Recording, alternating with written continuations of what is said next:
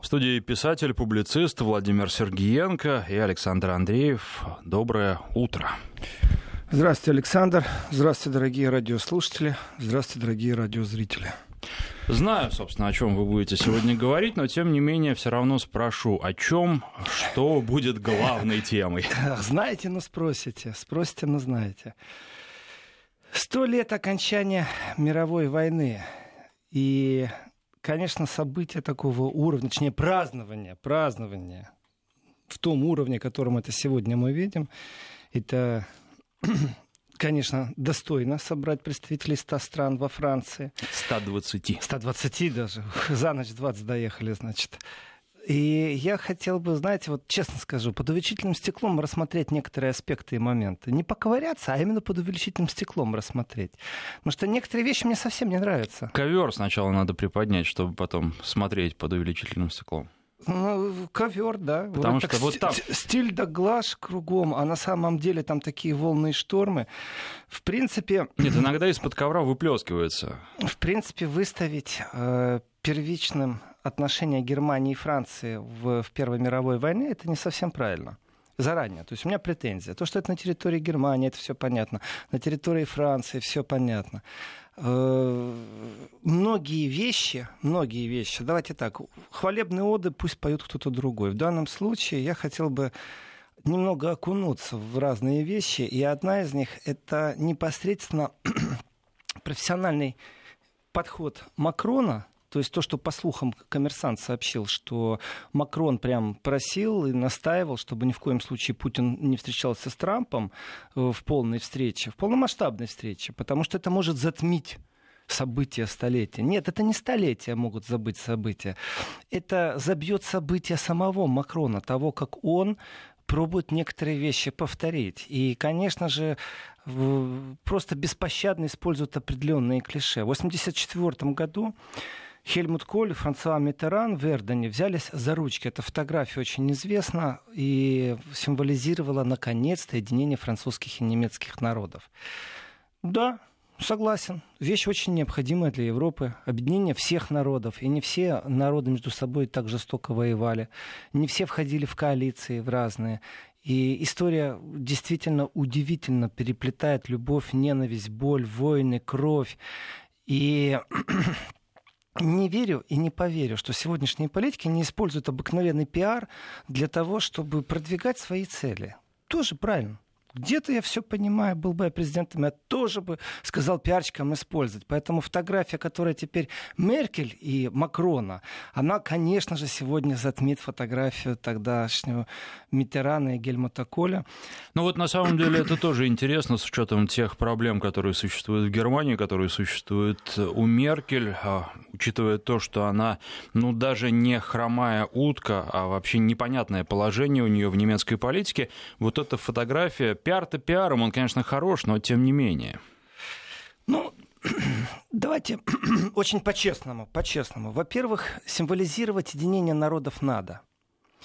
Но сводить все к французско-германским отношениям сегодня это не очень правильно. Особенно в контексте Евросоюза, отношений Евросоюза с Америкой и вообще Первой мировой войны.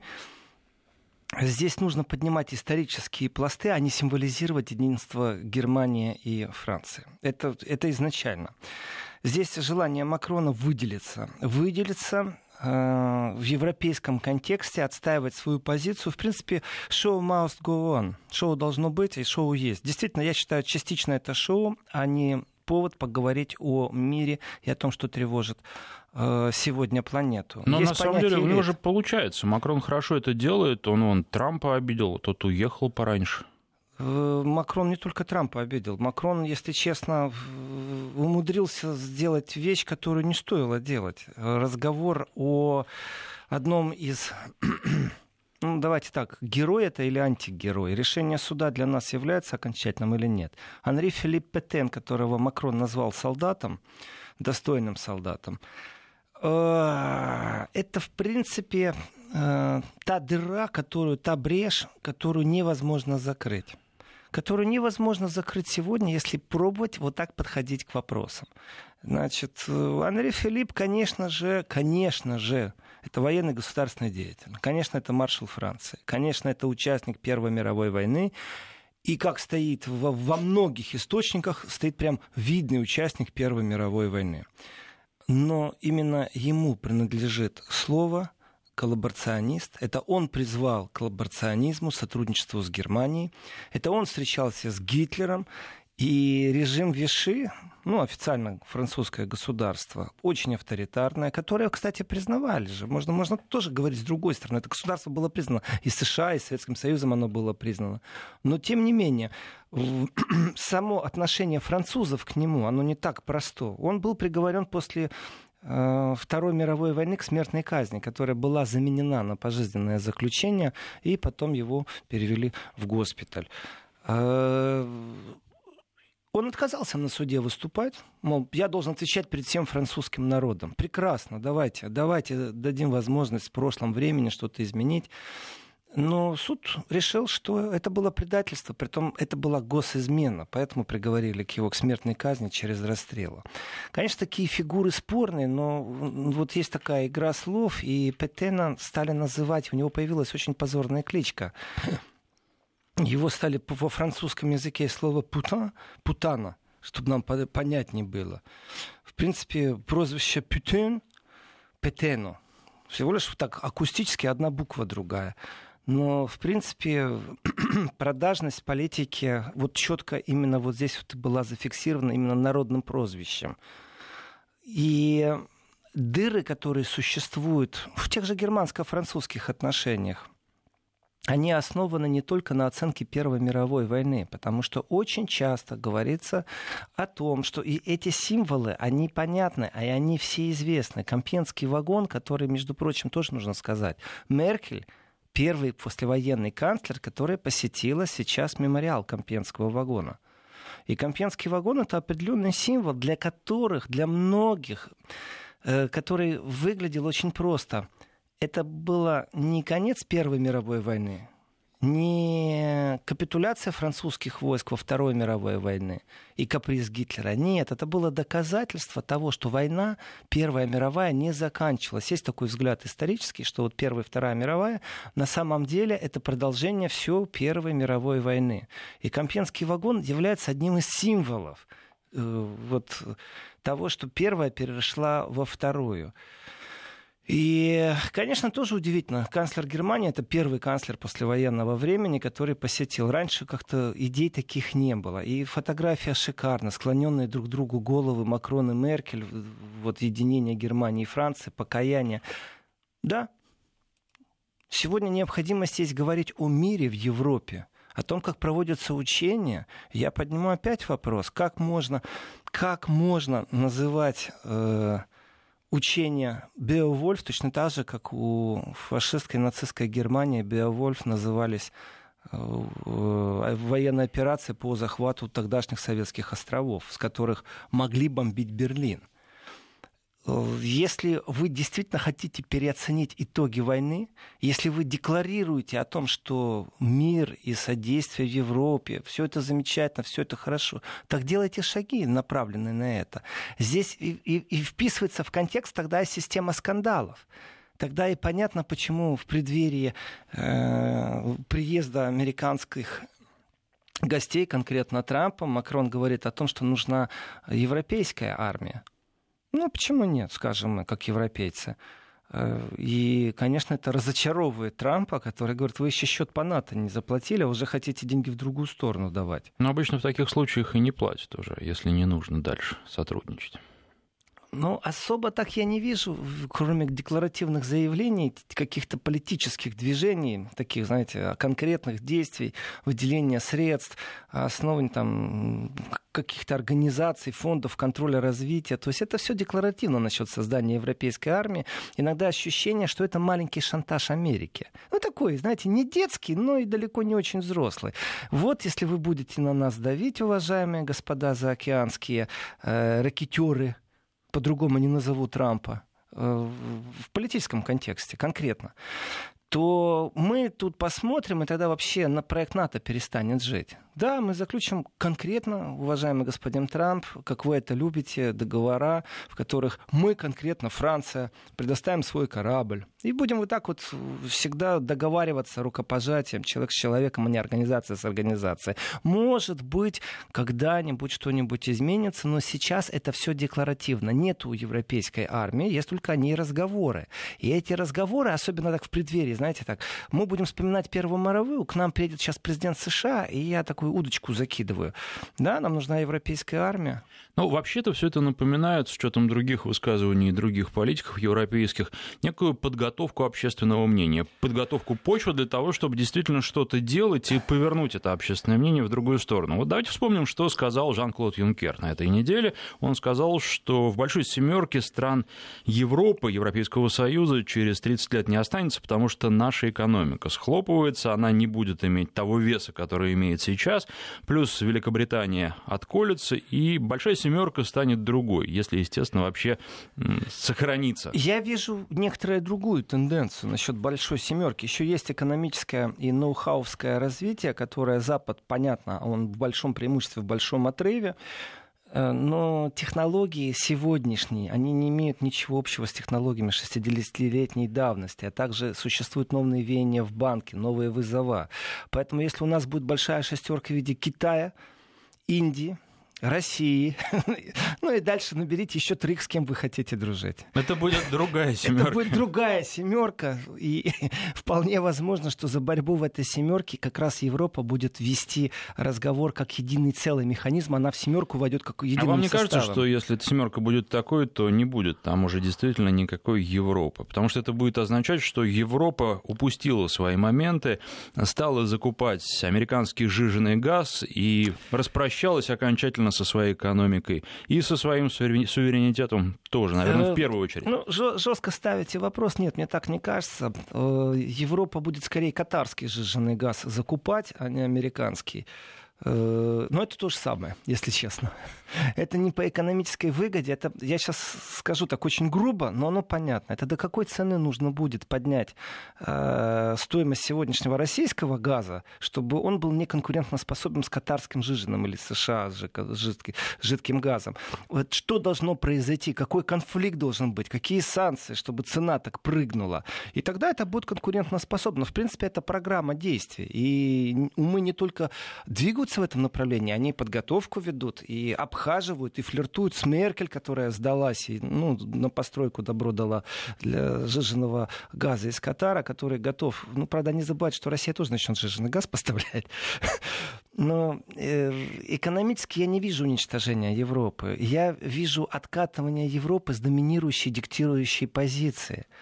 Э, и здесь очень много вызовов. Если Европа действительно гуманистическая, она возьмет на себя, например, контроль более слабых стран, стран, в которых полное отсутствие прав человека, в которых есть геноцид сегодня. Это Африка. Там проблем немерено. И пока Европа не будет этими проблемами заниматься на месте, это не нужно США. США построят свою великую стену там, у себя, на юге. И там, говорят, армии больше, чем в Европе уже. Американской армии на юге границы. Или будет, или есть, ну, мало ли что нам говорят. А вот что касается конкретно фактов, э, Европа перестанет быть Европой совсем по другим э, контекстам. Представьте себе, что вот тот уровень, который сегодня есть, 500 миллионов в Европе, теперь нужно тот же уровень жизни делить с миллиардом людей. И этот миллиард будет в течение там, 15-20 лет. И это будет не естественно демографический миллиард, это будет действительно поток из стран, в которых убивают, в которых нет еды, в которых голод, в которых детская смертность зашкаливающая. Оттуда будет этот поток. И либо вы построите великие заборы и сделаете оградительную какую-то систему, а также минные поля, чтобы к вам никто в Европу не перескочил, и все это перенесете на север Африки, что делается под шумочек очень тихонько, э, и плевать хотели на права человека. И тогда пересмотрим и отношения ГДР, ФРГ по поводу разделительной полосы и попытки пересечь границу, убежать или прибежать. Мы все на это посмотрим. Но считаться с этим вызовом надо сегодня. И экономически, конечно, такой балласт, как попробовать разгрести проблему Африки, он наверное, тяжел.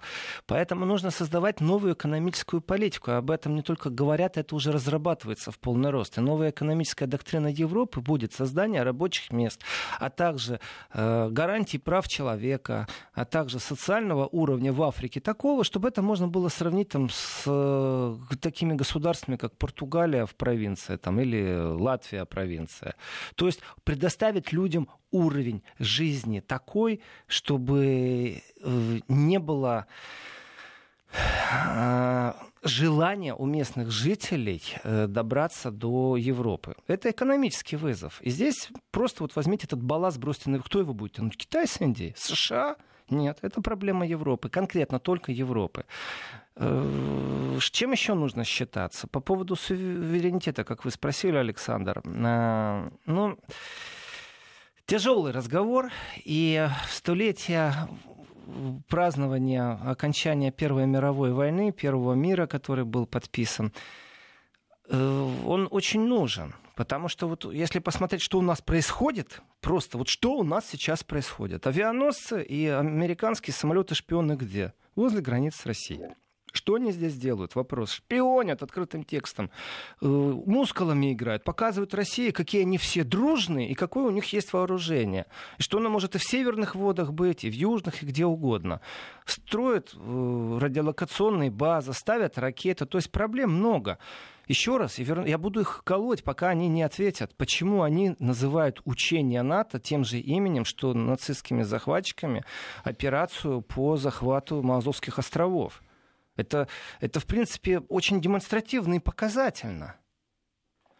И выход США из каких-то ракетных договоров. Это тоже показательно. И в этот момент Европа, что она должна делать? Она действительно должна говорить. И здесь именно поэтому, Александр, я говорю, что это маленький политический шантаж. Европейский политический шантаж Америки. Америка, не угомонишься, у нас будет своя армия. Через пять лет на бумаге, через 10 лет с финансированием, через 15 мы действительно выйдем из блока НАТО. Вот Он тут весь вопрос, живет. будет она действительно, или это все маленький шантаж, который в большие действия не перерастет? Насчет маленького шантажа очень много зависит от того, какая философия придет на смену сегодняшним элитам. Элиты политические сегодня, они, кон, конструкция их практически неподвижна. Давайте, давайте просто переместимся на границу России, ближайшую и границу, и самую беспокойную российскую границу, это с Украиной. И Украина не может сегодня никак войти в НАТО, хотя это она декларирует. Вы знаете, сколько политиков в Европе сколько профессиональных военных людей именно авторитетных во всех контекстах, именно разумно мыслящих, говорили, что все время разговор и подталкивание под демократическими свободами, подразумевающим в том числе вступление Украины в НАТО, ведет только к одному.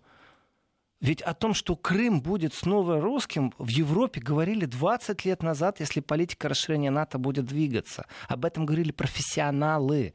То есть мы четко знаем, что мы делаем, получается так. Разговор, просто вот разговоры с НАТО. Теперь представьте себе, что нет модели НАТО, а есть европейская армия. Она сделает специальный устав. По этому уставу не нужно больше согласования всех стран, а, допустим, только основателей. Ну, э, тех, кто поставит свои подписи, будет главным донором в эту европейскую армию. И там будет написано, что они, э, как бы, европейские армии имеют право передвигаться, проводить учения со всеми, с кем напрямую договорятся. И в этом контексте Украина просто войдет в новое военное объединение. Это тоже рассматривается, потому что по уставу НАТО Украина не может сейчас войти в НАТО. Это миф. Это обман Порошенко, который свое население просто дурит в наглую уже какой год. Изменения здесь в уставе НАТО, чтобы произошли, это достаточно тяжелый процесс, практически нереальный. Да тут дело надо Еще даже и опасность, потому что это прямое столкновение. Не, конечно, не в каких-то изменениях в уставе, а в том, что тогда НАТО попадает в зависимость от Порошенко. Вот он да, начнет да. маленькую войнушку, и НАТО за нее будет отвечать, а НАТО это совершенно не нужно. Э, в Европе, я об этом говорю часто, что в Европе нет понятия, э, которое есть в Украине. На Украине как говорят? Российская агрессия. В Европе никто этого не говорит. Это чисто украинская модель. В Европе говорят сепаратисты, которых поддерживает Россия. Вот, вот такая формулировка. И да, Если страна НАТО заявляет, что на нее напали, а Украина уже заявляет об этом, значит, по логике вещей нужно, вот если была бы это член НАТО, уже как-то вступаться. И здесь моделей очень много. И философия, которая должна прийти на смену вот этой сегодняшней философии политической, э, она очень важна. Она сейчас по крупицам выстраивается. Это либо экономическая модель вне политики, почему бы и нет – купирование определенных политических лидеров, определенных банковских систем, определенных ну воришей, которые сидят и пробуют в одной стране не заплатить налог, в другой не заплатить, в десятой. Потом они нигде налоги не платят, потом выясняется, что они еще и на взятках полмира держат. Все, все, все это очень красиво звучит, но опять же, декларативно или действительно мы будем вступать мелкими шагами в этот новый, совсем новый мир, который больше не пахнет глобализмом. Потому что глобализм — это захват на многие столетия власти э, теми предприятиями, теми объединениями, теми консорциумами, теми банками, которые идут э, технологически впереди. Это не пахнет ни гуманизмом 18 века, это не пахнет несправедливостью 20 века, 21. Это вообще ничем не пахнет, кроме как захватом власти. У глобалистов очень много э, противников. И если маленькая глобальная Европа между собой договорилась объединиться с э, таким немаленьким объединением, там, Китай, Россия, Индия, глобальным, то вот это направление будущего, вот этот мир. Писатель-публицист Владимир Сергиенко. Мы вернемся после выпуска новостей. Еврозона. 11 часов 36 минут в Москве. Писатель, публицист Владимир Сергиенко и Александр Андреев. И вот если все-таки возвращаться к истории, то, наверное, не стоит забывать, что что Деголь служил в свое время а, под командованием Петена. Деголь назвал своего сына Филиппа в честь Петена. И а, Петен, отношение во Франции к нему всегда было ну, а, довольно странным, несмотря на то, что он был признан предателем, а, и его маршальское кресло, вплоть до его кончины, оставалось вакантным и много еще чего. И, в общем-то, и в музеях ему отведено определенное место, несмотря на то, что место это ну, выглядит достаточно скромно. И здесь, наверное, можно поговорить еще и об отношении к истории. Вот а, нет во Франции и в Европе в целом просто черного и белого. Они не пытаются сказать, что это было однозначно плохо, а вот это было однозначно хорошо, как часто делают в России, или, по крайней мере, пытаются пытаются делать определенные силы. Александр, а я вам благодарен за этот вопрос и за то, что вы так расставили сейчас метки по поводу черного и белого и восприятия в России, кто прав, кто виноват. Э, это очень тяжелый разговор, и хотелось бы, чтобы он остался в прошлом. Но не получается, ни у кого не получается. И попытки, для меня эти попытки, они одинаковые, что реабилитация Петена – из уст Макрона, что незамечание того, что происходит э, на Украине с реабилитацией Бендеры, Шухевича и так далее. Это очень неоднозначные все фигуры. И давайте вот попробуем разобрать историческую составную, а также сегодняшнюю политическую. Вот где здесь что? Россия действительно очень четко проводит черту без понятия серого, черное и белое. И э, имеет право на это. Действительно имеет право полностью. Кто у России союзник в этом отношении? Посмотрите на Польшу. Как переписывается история э, как воспринимают поляки. Они вбивают сегодня прям такими огромными историческими гвоздями абсолютно новую историческую правду. Они даже мирный договор с Германией не подписывали. Все, их обманули. Советский Союз над ними стоял и заставлял принять какие-то решения, что их полностью не устраивает. Ну, конечно, когда там судетские территории делим, тогда все устраивает. А сегодня повод нашли Германию подраконить. Сама Германия очень неоднозначная ситуация, восприятие всего. И э, давайте так, когда в Европе снова поднимаются правые не консерваторы, нет, нет, нет, нет, правые, когда появляются ультраправые, когда это на уровне уже даже не заговоров, когда это на уровне э, простой обывательской психологии, то есть легализация правой идеи. Такое ощущение, что человечество ничему не научилось, ничего не поняла. Меня действительно раздражает гонка вооружений как факт. Покажите мне политика, кто интенсивно занимается тем, чтобы ее не было. Да все занимаются тем, чтобы она была. Трамп — величайшая фигура, которая занимается именно гонкой вооружения. Бывшие лидеры, что Советского Союза, ну, у нас их не так много, Горбачев, э, немцы, французы, американцы говорят о том, что нужно останавливать гонку вооружений. Ну, действительно, как будто уроков не было никаких. Ни холодной войны, ни Второй мировой войны. И черная и белая Россия, которая очень понятна, оно практически не существует в Европе. В Польше нету черного и белого. У них черное и белое совсем другое. У них белая краска на них, на поляках. Это они говорят, что нельзя произносить слова, э, в которых э, слово Польша и Холокост будут соединены вместе. Это уголовная ответственность. Не было польского Холокоста. Разберитесь с этим понятием. Польский Холокост — это уничтожение немцами евреев на территории Польши, а поляки все белые, не было их там, которые помогали э, фашистам, нацистам. Не было поляков, которые евреев сдавали, не было поляков, которые погромы чинили. Все, они история, вот у них, у них своя история. Если э, четко знать, что существуют архивы, в которых человечество складывает архивные восприятия, то я так понимаю, что сегодня происходит изъятие этих бочек, потому что я знаю точно, что Россия это делает, это делает Германия, это делает США, это делает Япония. Может, и поляки начали это делать. Это э, история человечества, летопись человечества, которая глубоко в недрах Земли складируется на всякий случай. Вдумайтесь, мы живем время, когда еще складируют летопись на случай, если что-то произойдет произойдет. Значит, мысль о том, что может что-то произойти, действительно, Третья мировая, если начнется, то четвертая будет уже с помощью дубинок, а не с помощью оружия. И э, получается, что то, что писали 20 лет назад и в архивы складывали, сегодня нужно вытаскивать и полностью переписать. И там белая краска, она совсем на других событиях. И там уже советский воин-освободитель находится в непонятно, то ли он серый, то ли он уже черный. Вот как с ними садиться и как с ними разговаривать? Получается, что это новая конструкция экономических взаимоотношениях, когда мы полностью друг у друга забираем корни. И дело не в интерпретациях исторической правды, а дело в том, что мы забираем то общее, что у нас было. И это регулярно происходит. И здесь я так скажу. Россия не изменила своей позиции. Советский Союз имел позицию, вот что касается Первой мировой, Второй мировой не изменила позицию. Знаете, с такими темпами можно узнать, что действительно Гитлер шел освобождать от Сталина э, Советский Союз, и ему должны быть все благодарны. Ничему уже не удивишься. Именно так работала пропаганда нацистов. Очень многие верили в то, что они делают великое дело.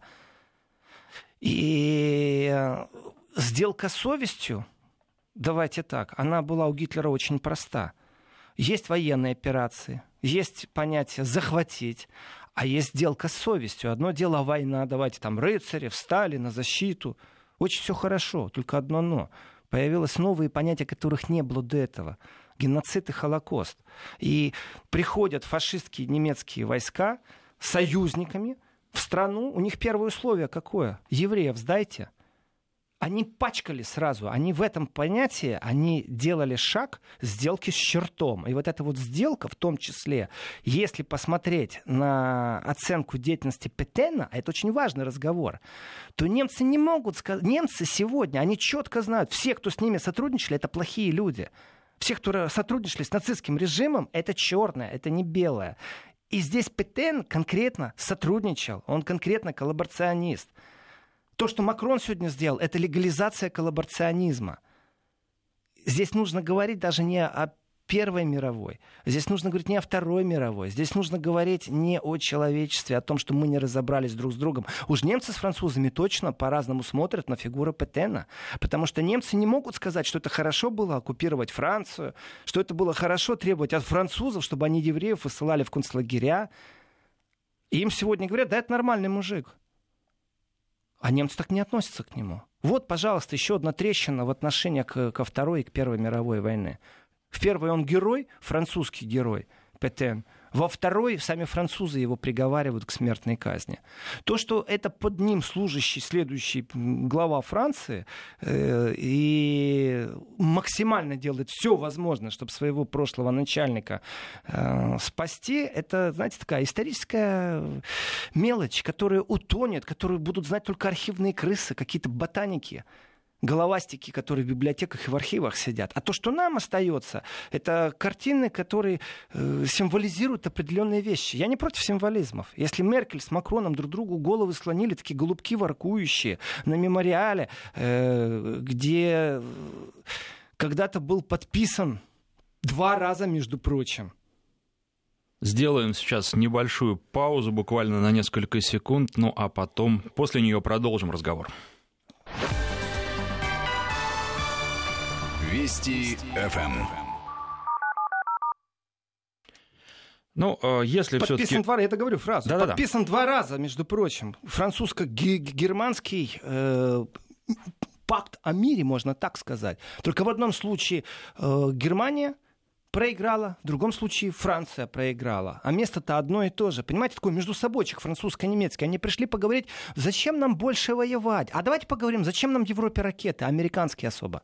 А зачем нам принимать учения на территории э, стран, граничащих с Россией, называть их точно так же, как спецоперация по захвату островов во время Второй мировой войны? Вот зачем нам все это? Так нет, мы будем говорить только об одном кусочке, который нас устраивает, о том, что можно реабилитировать коллаборациониста. Вот оно Шварц, вот оно черный. Я сказал, видите, в сердца вошел, сказал по-немецки, вот оно Шварц. Но я все равно не понимаю, чего так Макрона ругаете, ведь э, разве сейчас европейцы, причем не только Франция, может быть, не столько Франция, не тем же самым занимаются, ну да, в более мягкой форме, да, войны такой открытой нет, но они все равно э, действуют в ущерб интересам своих государств ради того, чтобы не ссориться с Соединенными Штатами. Э, И я- я вам долго скажу. это делают уже на протяжении многих лет. И Макрон, ну, по сути, получается, признал очевидное. Сейчас я скажу. Я вижу здесь... Я не ругаю Макрона. Я просто отчитываю его, как мальчика. За то, что он делает некоторые вещи, в жертву пиар приносит, а не действительно думает о будущем Европе. Мне не надо вот эту политическую лапшу вешать на все места, которые она вешается. И в информационном пространстве, и разносить эту политическую лапшу. Сделали фотографию красивую, примирение немцев и французов. Замечательно, пошли дальше. Все, точка, баста. Договорились, молодцы. Давайте дальше поразмыслим, чему вы Европу ведете и взаимоотношения. У меня такое ощущение, что Макрон находится под определенным давлением, потому что ведь э, был вскрыт заговор покушения на Макрона. И этот заговор, э, ну как, конечно, каждый раз, когда какой-то заговор скрывается, э, прям с нетерпением ждешь момента, когда скажут, что там стояли русские, э, Россия финансировала, кибератаку сделала. Ну, в общем, должна присутствовать Россия, если сегодня заговор есть. А нет.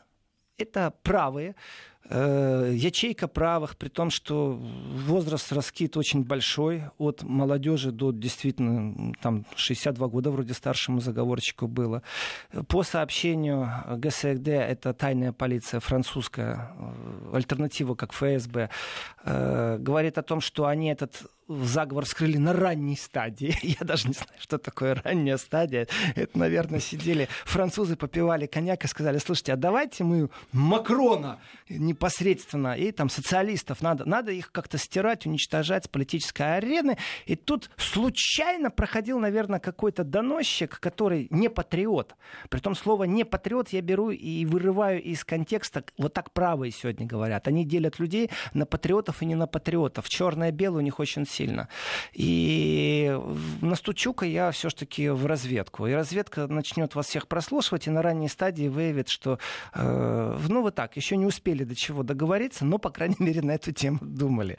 Оно смешно было бы, если бы это не так грустно. Правые действительно начинают объединяться. Я провожу параллель. В Германии правые точно так же объединяются. Мало того, в Германии-то, извините, правые так объединились, что не убивали людей.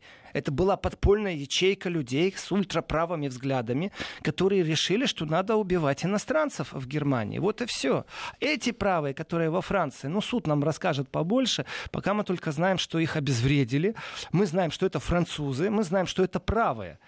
Понимаете, вот эти течения правых в Европе, и вы начинаете заигрывать с ними. Вы вообще не соображаете, что вы делаете. Коллаборациониста попробовать поставить на позицию хотя бы серого вывести из черного. Вот что происходит. Тогда я понимаю, почему они не будут осуждать Украину по поводу Шухевича и Бендеры. Для меня теперь это все логично. Это одна кастрюля. Вот где я отчитываю мальчика Макрона. Я не критикую его политические сейчас действия, я его отношение к некоторым историческим фактам рассматриваю. И меня не очень устраивает то, что он сделал. Внутри Европы есть большая конфликтная ситуация по итогам Первой и Второй мировой войны. Вот часто европейцы обсуждают такой вопрос. Это, опять же, табуизированные темы, на которые э, ну, не очень хотят политики публично говорить.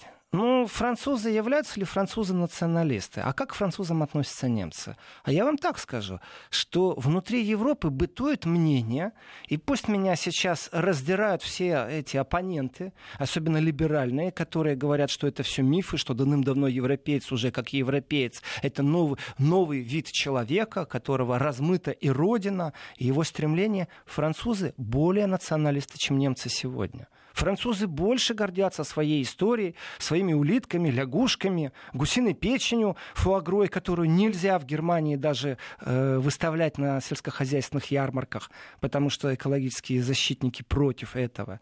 И они гордятся этим.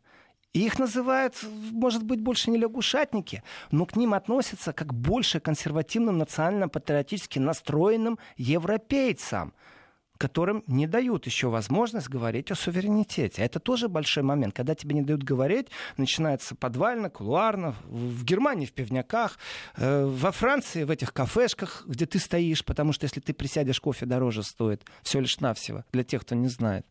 Поэтому они стоят за барными стойками. Так 1 евро будет кофе стоить, а так 2,50, если присядешь. Так вот, если мы говорим, то надо говорить очень щепетильно и очень тонко подходить определенным вопросам. История э, французского маршала, она неоднозначна, конечно. А эти разговоры часто идут, и здесь я согласен с тем, что разбираться и разгревать у каждого разные взгляды. Вот здесь у меня черное, вот здесь у тебя белое. И если мы начнем разгребать, кому принадлежат Курильские острова, и из-за этого вдруг перестанем иметь экономические отношения с Японией, то это неправильно же сегодня. Это многие понимают. В принципе, это модель.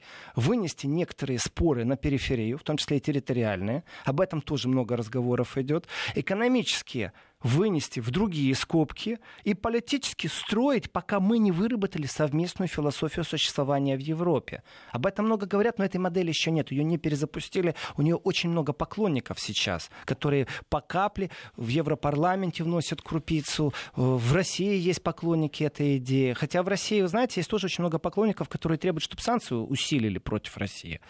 И делают это сознательно. Они говорят, чем больше будет санкций против России, тем лучше Россия сможет восстанавливать свое промышленное и экономическое э, будущее. Восстанавливать будущее неправильно сказано. В принципе, восстанавливать то, чего нет, создавать экономическое будущее, потому что появляется независимое от Запада производство абсолютно новое для России. Поэтому давайте еще сильные санкции, Россия будет еще лучше экономически. Так что, Александр, по поводу черного белого, я очень благодарен за этот вопрос, неоднозначный. Мы обязательно вернемся к теме заговора, потому что это очень важно. Я уже теряюсь иногда, где заговор есть, а где нет. Если у меня есть четкая информация, что было покушение на Макрона, я четко знаю, что немецкие спецвойска на вечеринке прощания с Ротным зиговали, то у меня есть еще одна информация, которую я припас на следующий час, я думаю.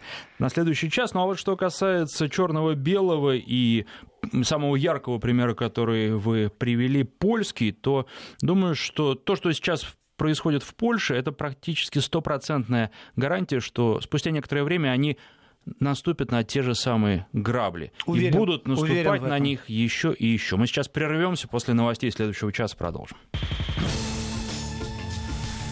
Еврозона. Bop, bop,